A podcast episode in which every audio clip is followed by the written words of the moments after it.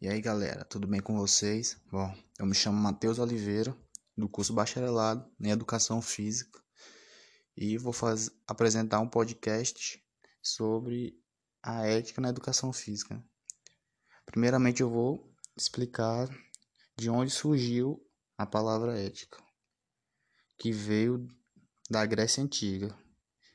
Vinda do latim, a palavra ética significa costume sinônimo de moral, conduta humana, caráter do ser humano e passou a ser disciplina que estuda e regula ações do comportamento humano. Como forma equivalente, a ética surgiu em situações em que ocorriam diferenças de escalas e de valores, assim tornando mais fácil a convivência do homem na sociedade. Segundo Fabiani, todas as normas de conduta estabelecidas por um conselho de qualquer profissão devem ser rigorosamente respeitadas, pois são regidas por princípios que, se não respeitados, pode-se sofrer punições, julgamentos dos atos. Neste sentido, uma forma de estabelecer normas e condutas e parâmetros para o comportamento profissional na atuação da sua profissão é através do Código de Ética para a profissão, pois todas as profissões dispõem de um código de ética. Assim, a educação física também tem o seu código, sendo implantado no ano de 2000. Nessa perspectiva, os profissionais de educação física que agem com ética, responsabilidade cultivam sigilo, lealdade, coragem, imparcialidade e responsabilidade, que são chamados de virtudes profissionais. Para nascimento, os profissionais de educação física que realizam suas atividades com éticas têm mais oportunidades no mercado de trabalho, pois a ética está fundamentada com ideias do bem e de boa virtude do trabalhador transmitindo às pessoas envolvidas confiança no trabalho executado e responsabilidade profissional mediante situação. Observou-se que o mercado de trabalho está cada vez mais competitivo e o profissional agindo com ética tem mais prestígio e serve de bom exemplo do modelo, de modelo do bem. Mas nem todos os profissionais agem responsavelmente e nem sendo éticos em suas atividades, deixando de ter profissionalismo e agredindo os princípios básicos da lei, como integridade e honestidade.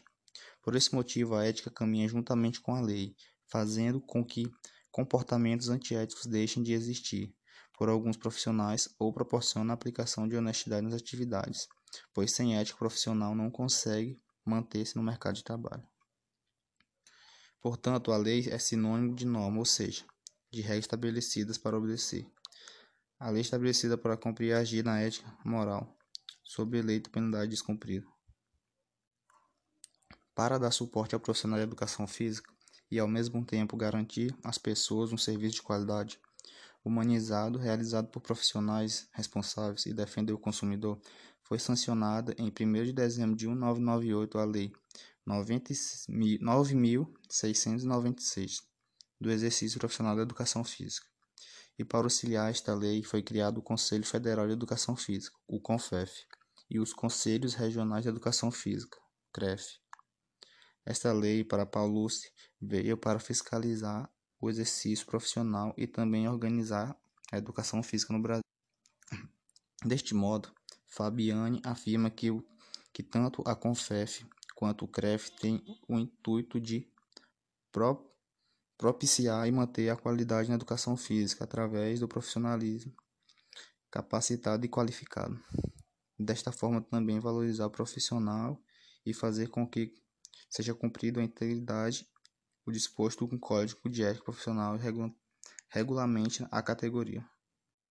Segundo Delmanto, através da regula regulamentação da profissão de educação física é possível propiciar e defender as pessoas de profissões de educação física legalmente habilitadas, mas que não têm conhecimento e competência suficiente para atender adequadamente à sociedade.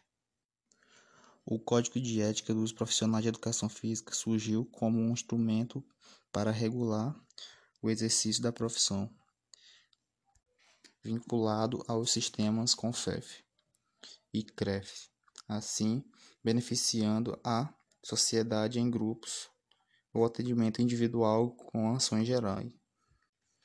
Na intenção de atender às necessidades da população brasileira, o Código de Ética proporciona ao profissional de educação física a transformação de seus serviços em ajuda aos necessitados, sendo esses serviços cobrados ou não. A aplicação do mesmo código de ética também proporciona a transformação da vida das pessoas para melhor, e não somente proporciona grandes conquistas tecnológicas e metodológicas de todas as áreas demarcadas pelos profissionais. Na atualidade, leva-se muito em questão as atitudes éticas de um profissional de educação física. Esta questão tem o poder de beneficiar ou levar o profissional ao fracasso de sua carreira. O profissional que não que não atua eticamente denigre sua imagem profissional e fica sem credibilidade no mercado de trabalho. Quando uma pessoa busca um profissional para realizar atividades físicas, o profissional tem a obrigação de agir com respeito e, e excelência, mantendo a integridade física, psicológica e moral da pessoa durante seu atendimento bom como proporcionar benefícios para a melhoria dessa pessoa. Então, pessoal, nós, como os futuros profissionais de educação física, temos a obrigação de sempre manter a ética independente da situação. E é isso. Espero que tenha gostado do trabalho. E obrigado pelo, por ter assist, escutado até aqui, né? Tchau e até a próxima.